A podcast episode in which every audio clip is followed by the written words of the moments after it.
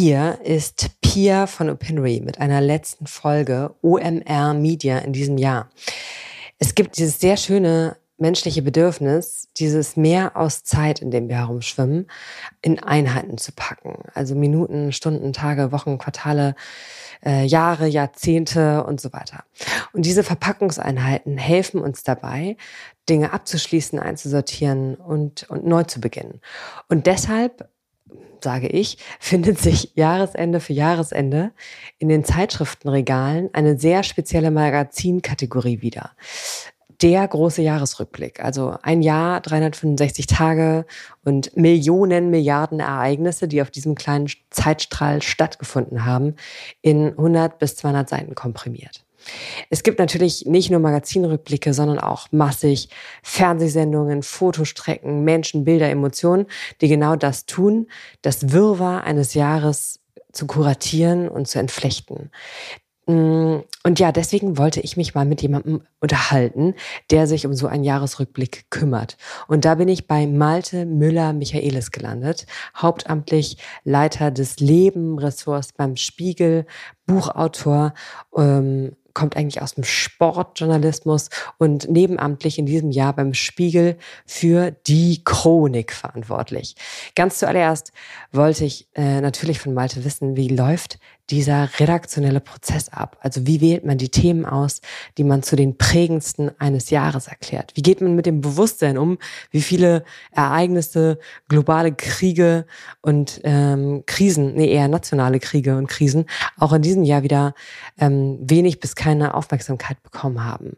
Ähm, groß gesagt, wie kollektiviert man Erinnerungen und wie hat sich die Nachfrage für Jahresrückblicke in dieser Aneinanderreihung von Krisenjahren entwickelt? Wie objektiv kann oder soll so ein Format sein? Die Washington Post zum Beispiel hat für ihren Jahresrückblick dieses Jahr ein ganz anderes Format gewählt, auch dazu mehr im Gespräch.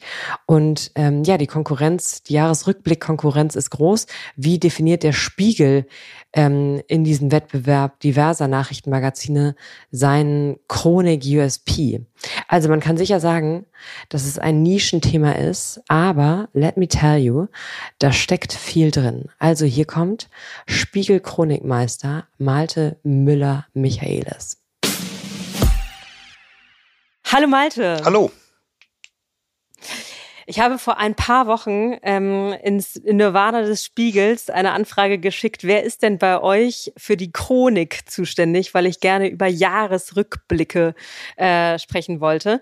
Und äh, da meldete dann Matthias Streitz zurück, das ist Malte. Äh, wenn ich richtig verstanden habe, bist du aber nicht nur und ausschließlich für Jahresrückblicke und für die Chronik zuständig. Wie, was ist dein Aufgabenportfolio und welchen Anteil davon nimmt die Chronik äh, ungefähr ein? Auf einen Jahreskuchen geguckt? Also tatsächlich äh, bin ich auch in diesem Jahr zum ersten Mal für die Chronik verantwortlich gewesen. Da können wir gleich noch ein bisschen drüber sprechen, ähm, warum das so ist. Aber äh, ich bin hauptamtlich jetzt Ressortleiter im Leben, äh, habe allerdings den Job auch erst begonnen im Oktober, war vorher äh, CVD, Chef vom Dienst am Newsdesk und habe mich mit darum gekümmert, welche Inhalte den Weg auf unsere Seite finden. Ähm, ja. Und was qualifiziert einen Redakteur ähm, oder eine Redakteurin dafür, das Jahr komprimiert ähm, in, äh, ich glaube, es sind so 170 Seiten bei euch zu pressen? 180 Seiten waren es tatsächlich. Ähm, ja, was qualifiziert mich in erster Linie ich war nicht schnell genug auf dem Baum. Also tatsächlich ist es so, muss man ehrlich sagen, im Spiegelkosmos ist äh, das Betreuen der Chronik nicht der beliebteste Job. Ähm, ich verstehe ehrlicherweise nicht warum, denn ich habe äh, gerne und auch überzeugt zugesagt. Ich habe dann aber auch gelernt, warum, denn dieser Jahresrückblick bei uns, der wird ja auch produziert neben der normalen Arbeit ähm, von allen Beteiligten. Und das heißt, äh, ich hab, würde sagen, manche sagen relativ spät, ich würde sagen relativ früh angefangen, nämlich so im August äh, die, die äh, Angel auszuwerfen und mit Kolleginnen und Kollegen zu sprechen. Und da sagten alle ganz begeistert, ja, natürlich gerne und für die Chronik schreibe ich natürlich gerne ein Stück. Wenn es dann aber näher geht an den Produktionszeitraum und wenn wir näher kommen äh, an den November, wenn das Ganze in Druck muss, dann ist diese große Zustimmung und diese große Freude und Vorfreude auf die Chronik, äh, die, die lässt immer weiter nach. Und ich glaube, das ist der Grund, warum es dann so unbeliebt ist. Tatsächlich am Ende ist es viel, äh, ja, Klinken putzen und viel die Kolleginnen und Kollegen daran erinnern, dass sie doch noch was schreiben wollten, dass sie noch was beitragen wollten äh, und dann die Stücke entsprechend zusammenzubinden. Das ist das, was dann natürlich dann auch viel Arbeit macht. Aber tatsächlich am äh, der, die, die erste Phase, die Planungsphase, die macht natürlich total viel Spaß. Also sich Gedanken zu machen, was sind die Geschichten. Planungsphase heißt dann, welche Themen genau, sind das? Also ne? was, was sind die Geschichten des Jahres, äh, was muss auf jeden Fall stattfinden in der Chronik? Nun war es natürlich so, dass dieses Jahr auch, weil es so ein so dramatisches Jahr war, äh, ist es natürlich dann sehr dankbar. Also wir haben dann in die in die Hausmitteilung, unser Editorial äh, in der Chronik auch geschrieben. Im Grunde die Themenplanung hat halt die Weltgeschichte für uns übernommen. Ne? Es war irgendwie total klar, dass äh, die Ukraine einen großen Teil ausmachen würde in der Chronik. Auf der anderen Seite kommt es dann auch darauf an, auch in so einem Jahr, das total durch den Krieg überschattet ist und dann auch die Folgen des Krieges, dass es nicht zu düster wird. Natürlich sind es eben ähm, sind viele Geschichten zum Krieg drin, aber ähm, dann geht es auch darum, in der Mischung darauf zu achten, wie können wir das irgendwie ein bisschen auffangen und auch vielleicht noch die eine oder andere Positivgeschichte reinmischen. Also Rele nachrichtliche Relevanz oder historische Relevanz ist ein Ausweichkriterium für die Themen, dann ähm, die Mischung. Und wie ist das oder gibt es da noch weitere äh, Kriterien? Also beispielsweise gibt es ja Geschichten, die wiederum originär und investigativ äh, vom Spiegel lanciert wurden, die vielleicht welthistorisch jetzt nicht den krassesten Impact hatten, aber eben publizistisch äh, die Marke Spiegel relevant gemacht haben. Ähm, ist das auch ein Kriterium dafür, was abgebildet wird also und was das, nicht? Äh, kann es sein, wobei ich wirklich drauf geguckt habe. Also ich habe mich äh, ehrlicherweise ähm, auch am Leserinneninteresse orientiert, muss ich sagen. Also ich habe wirklich geguckt, was sind die Themen, die die Menschen da draußen bewegt haben. Das können wir ja digital sehr gut und sehr genau messen.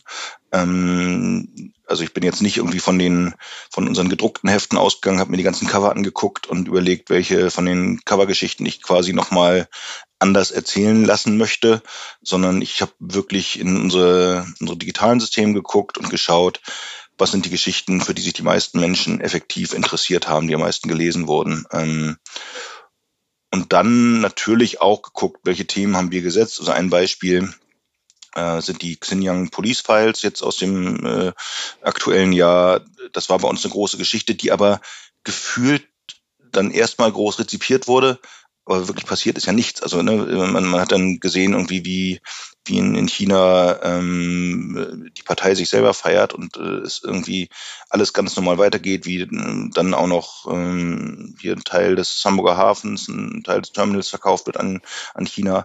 Man fragt sich eigentlich, warum ist daraus nichts geworden? Genau so sind wir dann auch in die Chronikgeschichte rangegangen. Also das ist ja auch ein guter Ansatz zu sehen. Da haben wir eine Geschichte, die aus unserer Wahrnehmung total groß, wichtig und relevant war und dies ja auch tatsächlich war, die aber trotzdem international so, also erstmal vielleicht ein Echo ausgelöst hat, aber dann eben nicht zu größeren Folgen geführt hat. Und so sind wir genau an die Chronik dann auch angegangen, an die Chronikgeschichte und gefragt, warum ist das eigentlich so? Was ist da passiert? Also wieso kommt nicht mehr dabei raus? Du hast ja sicher ähm, in diesem Prozess oder für diesen Prozess auch äh, die Chroniken vergangener Jahre gepflügt und angeguckt. Kannst du da sagen, mh, hm, wie sich, ich glaube, und das Format gibt seit 25 Jahren oder mehr, also äh, digital geht es über 25 Jahre, Jahre zurück. Kannst du sagen, wie sich über der Jahr, die Jahre die Mischung und der Relevanzmaßstab äh, verändert hat oder ob sich da etwas verändert hat? Also es gibt schon natürlich äh, immer mal Änderungen innerhalb der Chronik, die einfach damit zusammenhängen, wer ist gerade verantwortlich und wer ist in charge. Ne? Also wenn, wenn das jetzt äh, eine Zeit lang hat das ähm, Martin Wolf betreut bei uns im Haus, der ursprünglich aus der Kultur kam, der, da merkt man dann, wirklich an Nuancen, ne, dass dann äh, irgendwie mehr Kulturthemen vielleicht eine Rolle spielen. Ähm, wenn andere Kolleginnen und Kollegen das machen, die eher aus dem politischen Bereich kommen, dann wird das eben noch noch größeren Schwerpunkt haben. Und bei mir sind jetzt eben, weil ich ursprünglich mal aus dem Sport kam, vielleicht ist eine Sportgeschichte mehr reingerutscht.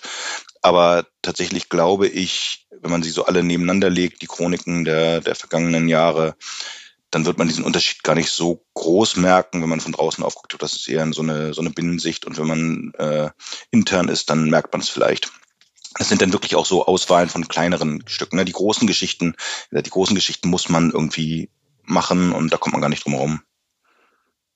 Dazu habe ich eine Frage. Nämlich ist so ein Beigeschmack, den für mich jetzt nicht spezifisch die Spiegelchronik, sondern alle Arten von aufgearbeiteten äh, Jahresrück- oder nachrichtlichen Jahresrückblicken für mich äh, haben, ist dieses Gefühl von so befohlener Erinnerung.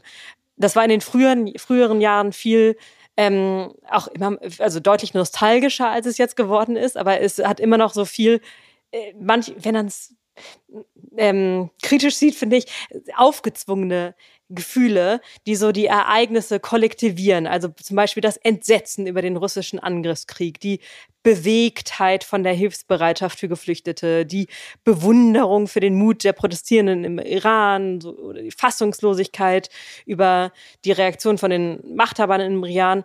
Äh, Iran ähm, oder so Respekt für das Anliegen der letzten Generation, aber Zweifel an der Form des Protestes und so weiter. Wie geht es dir damit und wie, ähm, wie ordnest du die empfundene oder emotionale Dimension der Nachrichten, die ihr abbildet, da ein? Oder was gebt ihr den Redakteuren und Redakteurinnen, die dafür Beiträge schreiben, vor? Also ich glaube, das ist kein Jahresrückblicksspezifisches Problem, sondern eins, das wir ständig haben im, im Journalismus. Wir müssen uns ja immer damit auseinandersetzen, wie weit wollen wir werten und wie weit wollen wir eben Gefühle, Eigengefühle mit transportieren. Ähm, ich glaube, das ist beim, beim Jahresrückblick gar nicht so viel anders als, als auch im, im täglichen Doing. Ähm, ich meine, letzten Endes ist das, was die Menschen von uns erwarten, dass wir Weltgeschehen auch mit einordnen, in erster Linie aber natürlich sauber abbilden. Ne? Also die Menschen sollen sich schon, sollen schon die Möglichkeit haben, sich ihre eigene Meinung zu bilden über das, was da passiert. Und tatsächlich ist das natürlich auch, was wir in der Chronik gemacht haben. Wir versuchen immer, ähm, ja, schon große Erzählungen, aber äh, eben große Erzählungen im Sinne von Abbildung dessen, was ist, ne? so wie es eben bei uns groß im Foyer steht und so wie es uns Rudolf Augstein mit auf den Weg gegeben hat, sagen, was ist, das gilt eben auch im Rückblick. Ähm, dann halt wird es halt zu sagen, was war im Zweifel, aber ähm, trotzdem ging es uns immer darum, jede Geschichte, und das ist, das ist halt das, das Besondere im Jahresrückblick, du erzählst halt Geschichten, die im Zweifel schon eine Weile zurückliegen, du ordnest sie aber natürlich aus heutiger Perspektive ein. Das heißt, ähm, du nimmst schon das Wissen mit, das vielleicht von dem Moment an, wo du die Erzählung beginnst, äh, in der Zukunft liegt. Ähm, aber ich finde, das ist eben auch ein, ein, ein spannendes, ein spannendes journalistisches Format, und ich finde, äh, dass es den Kolleginnen und Kollegen äh, auch da bei uns ganz gut gelungen ist, aber auch, auch oft ganz gut gelingt. Ähm, wir haben es so gemacht, um die Geschichten besser lesbar und fühlbar zu machen, äh, erzählen wir viel auch im, im historischen Präsens. Also wir gehen immer, wenn wir jetzt eine Geschichte aus dem Februar erzählen oder aus dem, sagen wir mal, Februar war der Kriegsbeginn, aber gehen wir nochmal sogar in den Januar und davon davor zurück, dann gehen wir auch da in, äh, ins, ins historische Präsens und starten einfach in der Jetztzeit. Und wenn es dann noch weitergeht und, und wir die Geschichte weitererzählen und dann noch irgendwie Episoden aus dem August oder September und Oktober mit einfließen lassen, dann gehen wir einfach auch von da aus halt weiter in die Zukunft. Ähm. Kannst du einen Beispielsatz im historischen Präsens geben? Na, die Geschichten starten einfach äh, immer in der Jetztzeit. Ne? Im, am 24. Februar, äh, genau. Geht Zelensky zum letzten so. Mal, äh, ja. Um, die letzten paar Jahre oder mindestens seit 2016 haben wir nachrichtlich nicht viel Feel-Good-Content geboten. Mm. Wie beeinflusst so die kollektive Empfindung von schlimmen Jahren die Nachfrage oder die Auflage eurer Chronik? Also grundsätzlich, das sind, sind zwei, zwei Fragen in einer. Ähm, also die Auflagenentwicklung des, des Spiegel generell, ich zur Auflage der Chronik kann ich im Moment nichts sagen, was jetzt das aktuelle Jahr angeht. Bisher war es immer so, dass die Chronik äh, relativ stabil, sehr, sehr gut verkauft wurde. Wie es in diesem Jahr ist, werden wir erst äh, im, im Januar wissen. Ähm, äh, aber grundsätzlich gilt für den Spiegel als, als Medium, dass natürlich Krisenzeiten und schwierige Zeiten die sind, in denen die Menschen gut informiert sein wollen. Das heißt also im Grunde für uns ist Good News eben, äh, ist, ist Bad News eben auch Good News. Ne? Also was, was äh, Auflagenentwicklung grundsätzlich angeht, man hat ja gesehen, die Gesamtauflage des Spiegel, ähm, die ist nicht nur stabil, sondern steigt wieder. Und das eben, obwohl wir in sehr schweren Zeiten sind und das auch jetzt in, in schweren, in auch wirtschaftlich schweren Zeiten. Ähm, da sind wir natürlich froh und dankbar, aber es ist tatsächlich auch was, was traditionell immer so war. Ähm, und das sehe ich total für die Einordnung vom Hier und Jetzt, dieses Bedürfnis. Ähm, und dass das auch mit Auflagenpeaks oder Clickpeaks einhergehen kann.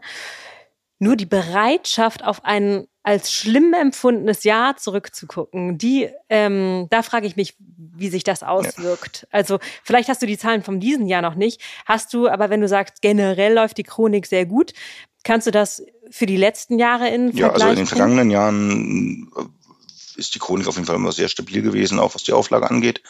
Ähm, und was, also die, die Herausforderung für uns ist ja noch, im aktuellen Geschäft versuchen wir ja ähm, neben dem, dem Printmagazin auch äh, unsere Geschichten digital zu vermarkten und unsere Digitalabos zu verkaufen.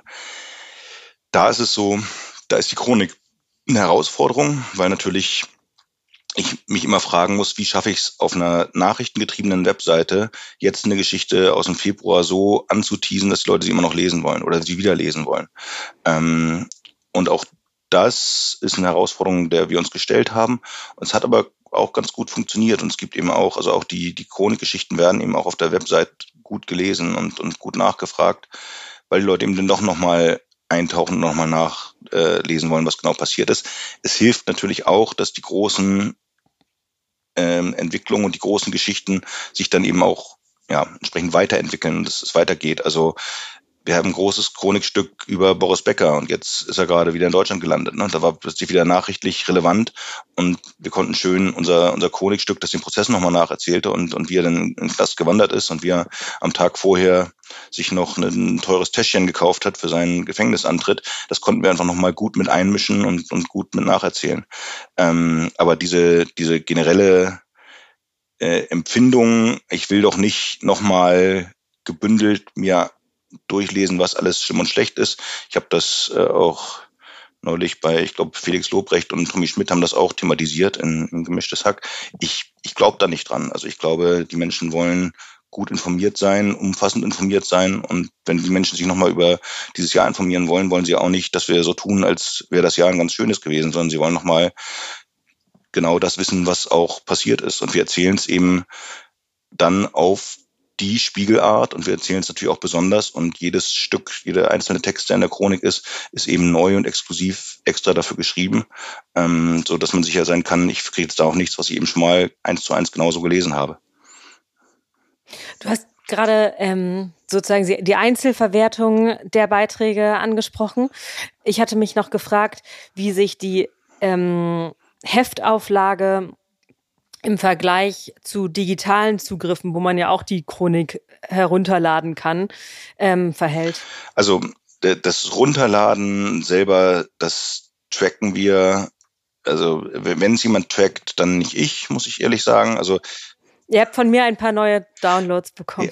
Es, ist, es ist so, man kann sich bei uns ein PDF runterladen, aber im Grunde wollen wir ja, dass ähm, die Chronik selber auch digital gelesen wird. Und äh, wir haben ja, wir haben jetzt nicht mehr irgendwie zwei verschiedene Apps, wie es manche Medienhäuser noch machen, die, die noch irgendwie eine, eine Form von Reader-App oder sowas neben der normalen Nachrichten-App anbieten, sondern bei uns alles integriert auf der Seite. Und im Grunde wollen wir, dass die Menschen die Geschichten so nativ lesen, wie sie auch jede andere Spiegelgeschichte im Kosmos von Spiegel.de lesen würden. Ähm, das heißt, ja, man kann sich im, im quasi Magazinkontext und im, im, im Kontext der Chronik auch alle Texte nacheinander anschauen. Ähm, aber im Grunde mischen wir sie jetzt mit ins, ins Dezemberprogramm und haben quasi so jeden Tag irgendwie noch ein großes Stück, was irgendwie aufs Jahr zurückblickt äh, oder auf irgendein Ereignis im Jahr zurückblickt und mischen es aber so eben mit auch ab und rein, dass es gar nicht unbedingt auffällt. Also tatsächlich war es so, hatten wir eine, eine interne Kritik bei diesem Boris Becker Stück. Das war so sehr im Jetzt verkauft, dass äh, die Le Leute bei uns ah. dachten, selber im Haus, oh, jetzt ist gerade nochmal irgendwas, irgendwas äh, zum Prozess passiert.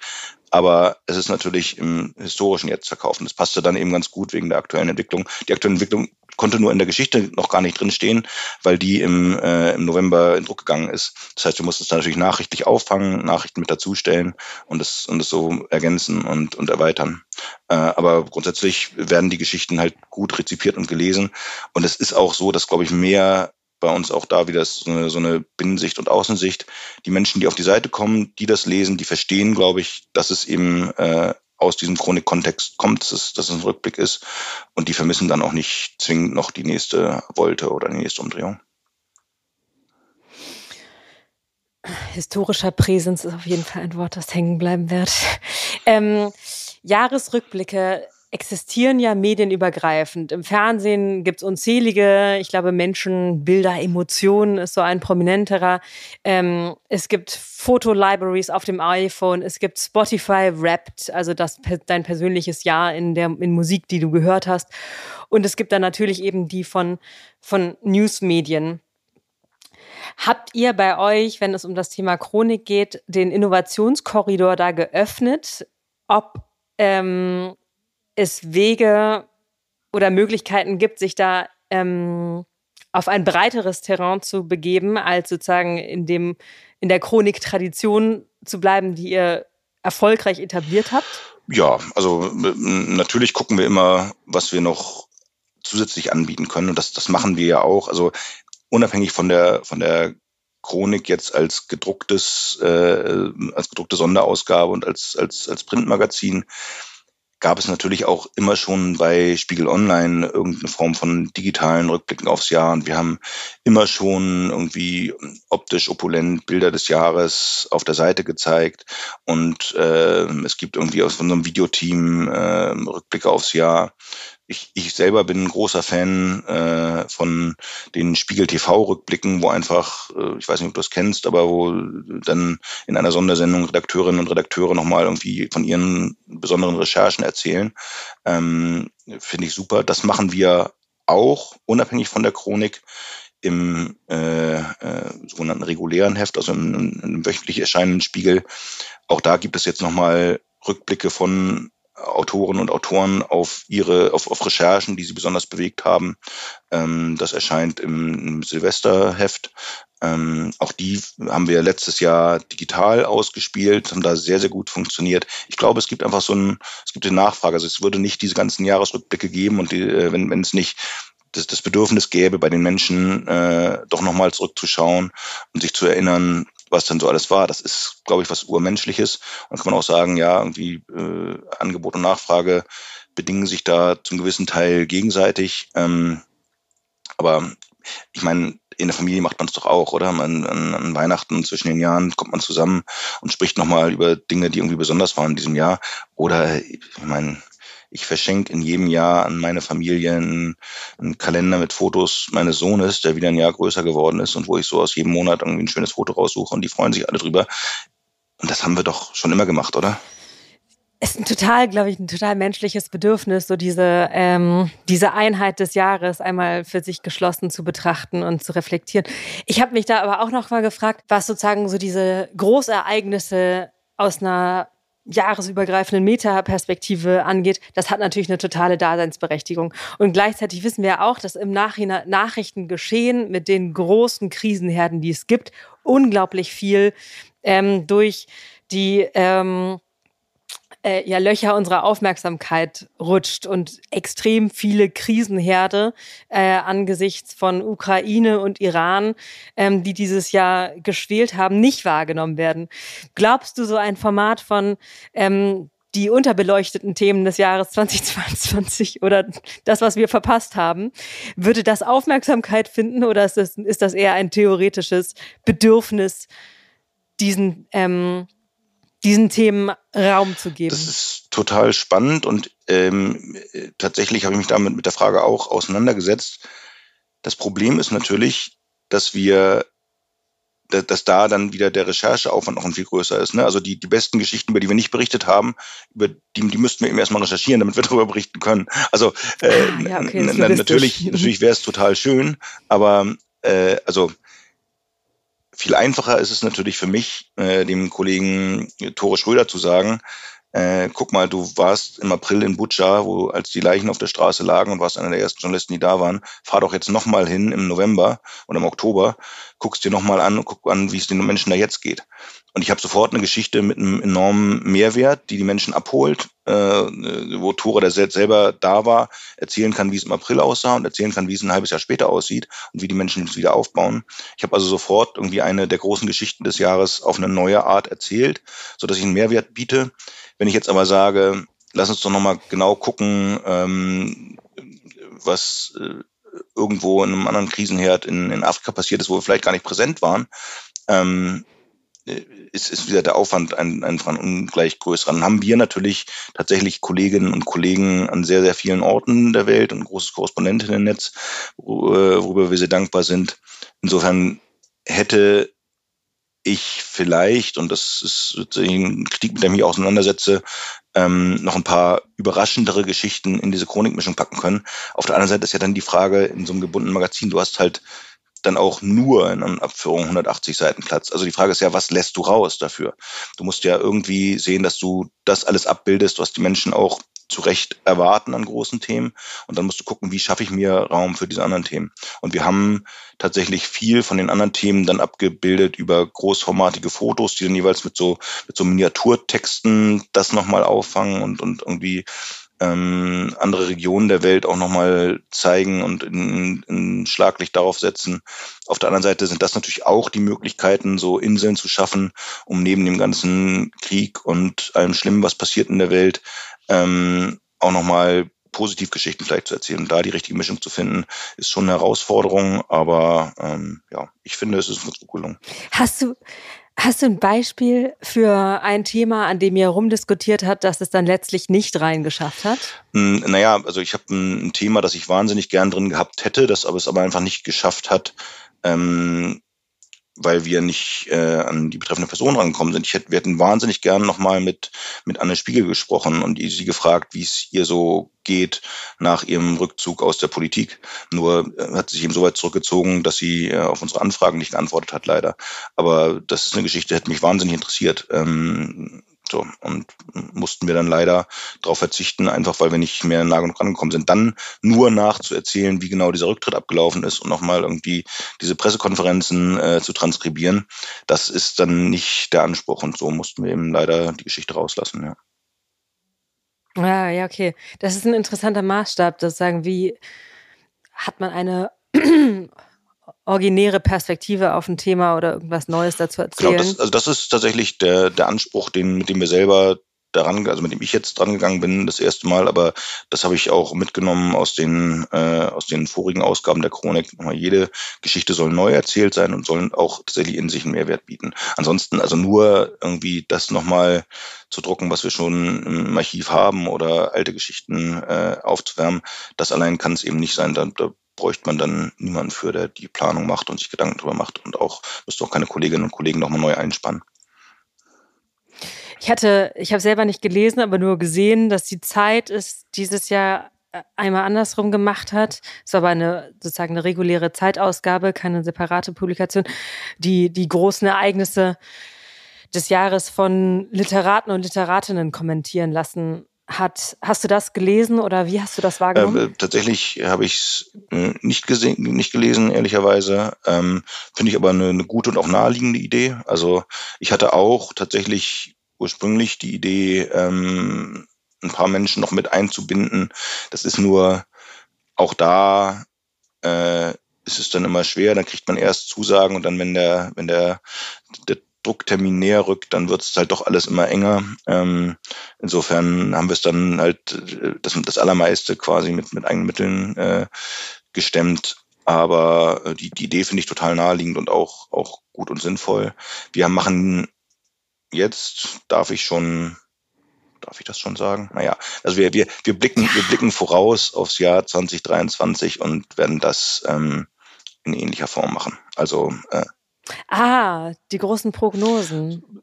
Sozusagen. Also anstatt eben selber uns hinzustellen und zu sagen, wir wissen genau, was passiert, äh, stellen wir dann vielleicht lieber Fragen an, an äh, Menschen, die sich besser damit auskennen. Hätte ich das früher gewusst, hätte ich noch sehr viele äh, Crystal Ball Fragen fürs neue Jahr mitgebracht. Aber ähm, noch eine äh, andere Frage zu einem alternativen Jahresrückblick, den ich gesehen hatte.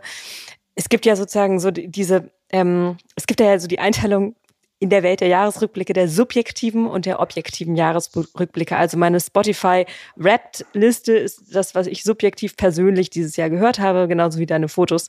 Und ähm, ich fand die Washington Post hat da einen interessanten Twitter kreiert, ähm, die sozusagen das, den Spotify-Jahresrückblick ähm, übernommen haben und in Anlehnung an diesen persönlichen, personalisierten Musikrückblick ähm, sein Abonnentinnen etwas serviert hat, was auch einen personalisierten Rückblick darstellt, also das persönliche Nachrichtenkonsumverhalten gespiegelt hat. hat welche Themen hat, haben dich am meisten beschäftigt? Welchen AutorInnen hast du am meisten gelesen? Welche großen Geschichten und Artikel hast du verpasst?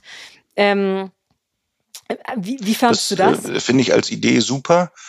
Ich fürchte, in Deutschland würde man es uns äh, gerade in, in, in unserem Bereich noch mehr, also es ist aber eine Befürchtung vielleicht auch unbegründet, aber ich befürchte, man würde es uns noch ein bisschen um die Ohren hauen, wenn es eben, also wir haben ja nun mal relativ strenge Datenschutzrichtlinien, die wir uns halten müssen und an die wir uns auch halten. Das heißt, so dieses persönliche Tracken von was genau liest du, ähm, das ist natürlich in, in ähm, gewissem Maß auch möglich, nur das dann wieder gespiegelt zu bekommen, könnte äh, Teile dieser Antwort könnten die Menschen da draußen verunsichern. Also ähm, insofern, wir, wir sind da wir sind da dran, wir sind dabei, wir müssen das natürlich innerhalb der, der, der rechtlichen äh, Vorgaben auch machen.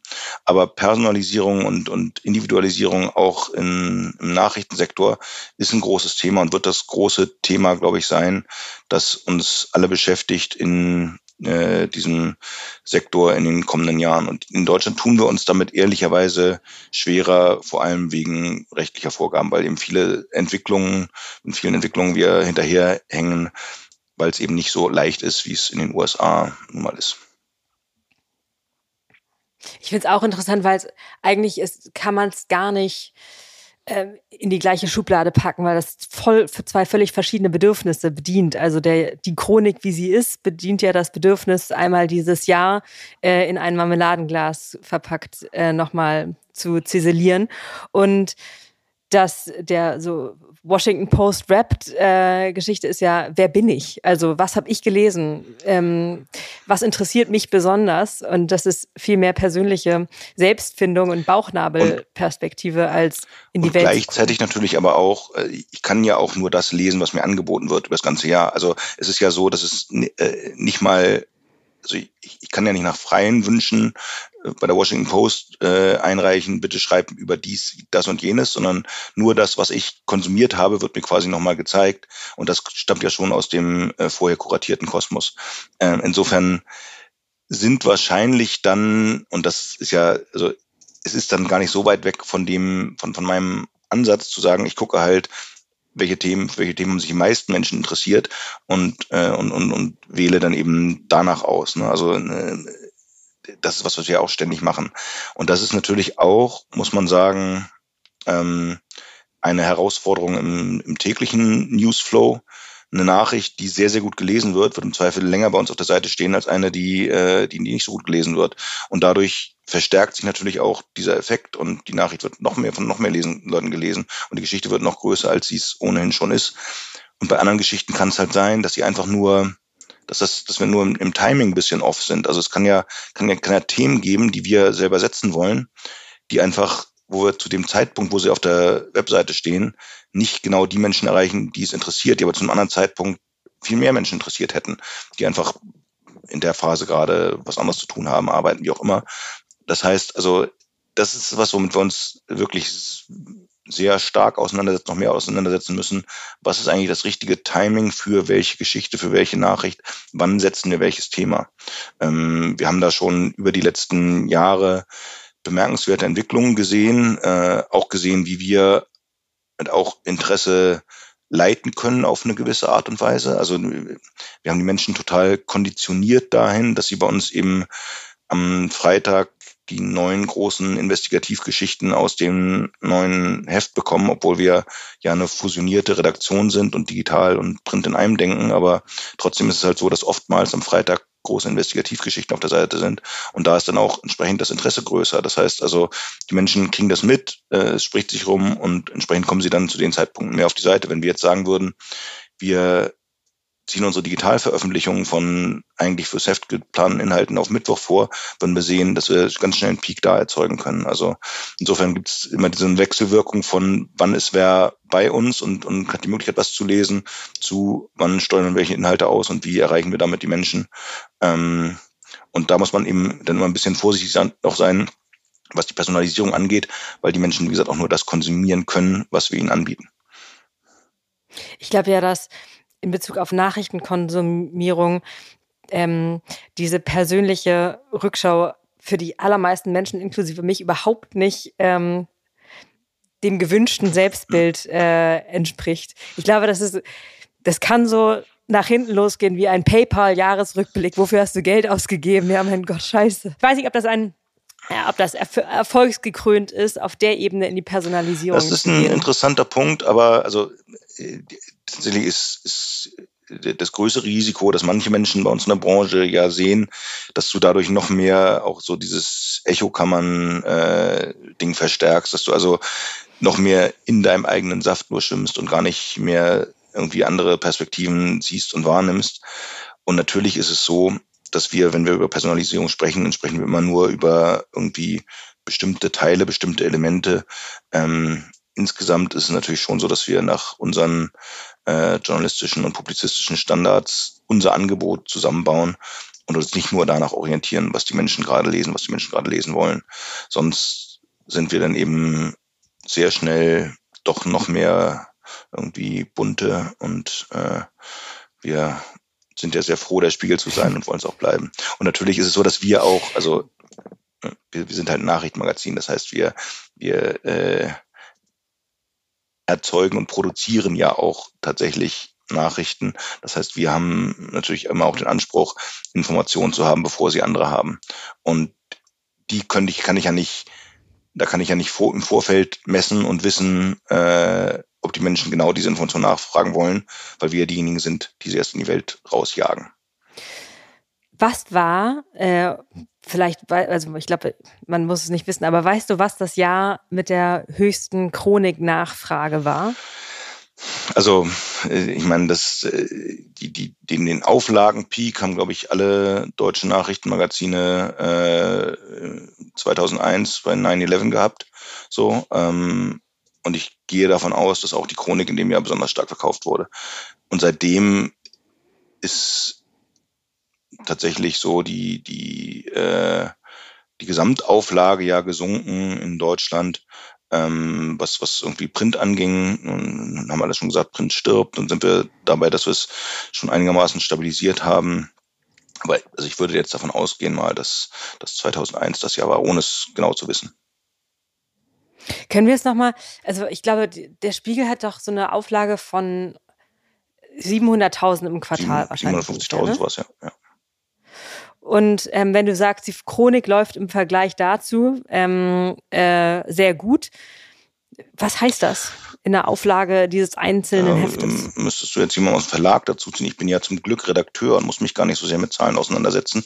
Ähm, also habe ich tatsächlich aus dem, aus dem Stegreif nicht parat, wie gut die am, am Kiosk läuft. Es ist natürlich auch so, dass es, dass sie, dass sie anders ist als der normale wöchentlich erscheinende Spiegel, die Chronik liegt jetzt halt den ganzen Dezember über am Kiosk. Ne? Also die äh, insofern wird die Auflage schon höher sein und die verkaufte Auflage auch hoffentlich höher sein, denn du hast ja nicht nur äh, fünf Verkaufstage oder sechs Verkaufstage, sondern halt im Zweifel seit ich glaube seit, seit dem 6. Dezember liegt sie da und wahrscheinlich bis Silvester.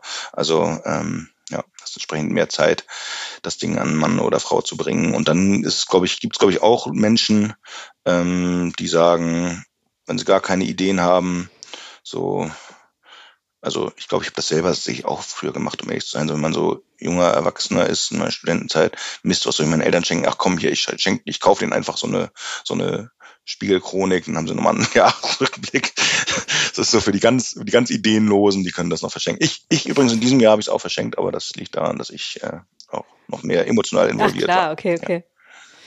Ja. Äh, ich stecke gerade dank ähm, der Meghan und Harry Netflix-Doku in royalen ähm, Gefilden. Äh, was habt ihr zum Tod der oh, Queen gemacht? Äh, Anja Rützel war ja in London für uns ähm, und tatsächlich ist es so, dass sie eigentlich nach London geflogen ist, um ein Gary Barlow-Konzert zu besuchen.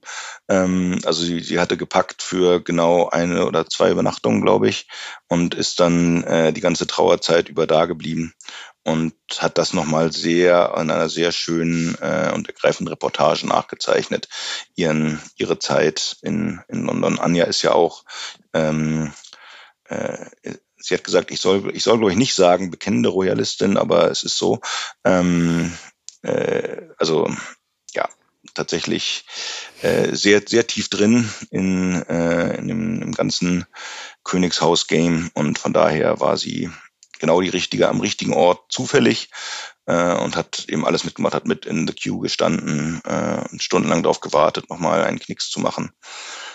Und beschreibt das sehr schön, hat natürlich da auch mit vielen Menschen gesprochen, viele Menschen getroffen, ähm, einfach die sich stundenlang neben und vor und hinter ihr angestellt haben.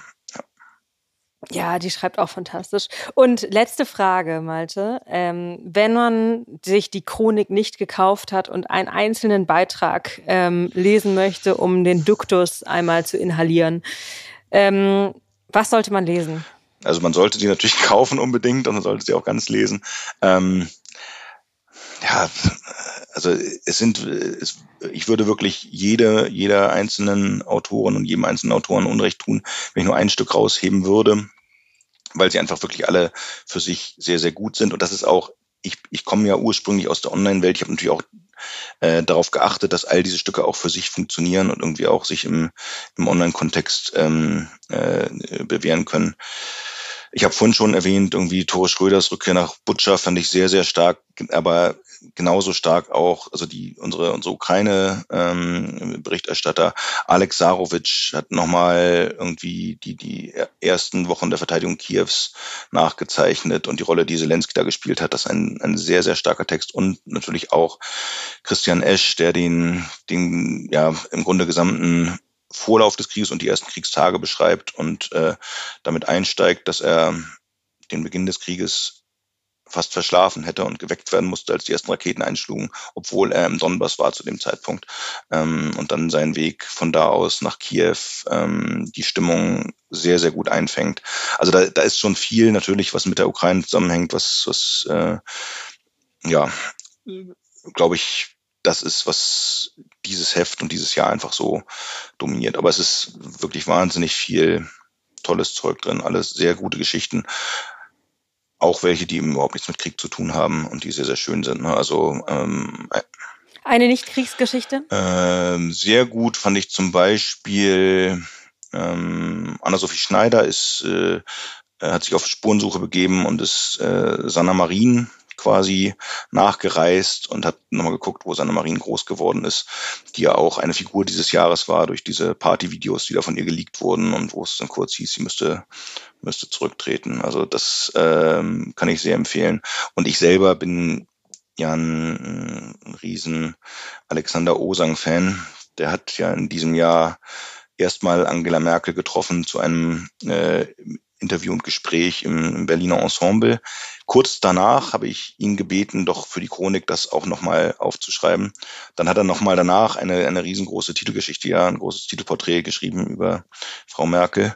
Zum Glück haben wir trotzdem noch auch ein kurzes Stück von ihm äh, zu diesem Abend im Berliner Ensemble und das ist natürlich auch einfach sehr, sehr unterhaltsam und eben Osang. Sehr gut. Malte, vielen Dank. Ja, gerne. Wir freuen uns auf den Jahresausblick. ja, und ich bin schon sehr gespannt, äh, und da, dazu sind wir jetzt gar nicht gekommen. Also ne, die Spiegelchronik, ich habe es am Anfang gesagt, nicht das beliebte, nicht der beliebteste Job im, im Spiegelkosmos. Ich bin sehr gespannt, wer es im nächsten Jahr machen wird, denn meine Frau sagte, man darf das nur einmal im Leben machen. Ach was. Also, guck, ich habe mir auf die Zunge gebissen. Ich hatte nämlich einmal schon letzte Frage gesagt und noch eine hinterhergeschickt. Meine allerletzte Frage gewesen, so, ziehst du dir diesen Schuh noch also, einmal an? Ähm, wenn du darfst, ja, heißt das. Ich, ich habe viel Spaß dabei gehabt und ich glaube, es gibt im Haus auch Menschen, die mich äh, sehr gern davon überzeugen würden. Nur noch meine Frau sagte, man darf das leider nur einmal machen, denn die hat mich in der Zeit dann doch relativ selten gesehen. Also nein, ich war, ich war, war viel, ich, ich fand auch jetzt gar nicht, dass es so extrem viel Mehrarbeit war, aber es ist schon dann, ich habe die, die normale Ressortleitung halbwegs noch äh, parallel gemacht. Und ich habe auch das Gefühl gehabt, man, man kann eben keinem Job so richtig, ähm, so richtig gerecht werden, wenn man alles gleichzeitig macht. Ne? Und dann, ähm, ja, müssen wir schauen. Also, also danke, dass du es dieses Jahr gemacht hast. Und danke, dass du darüber geredet hast. Vielen Dank für die Einladung. Danke fürs Kommen.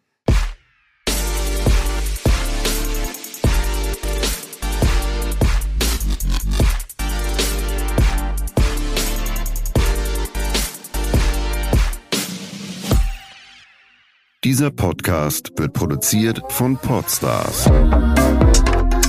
bei OMR.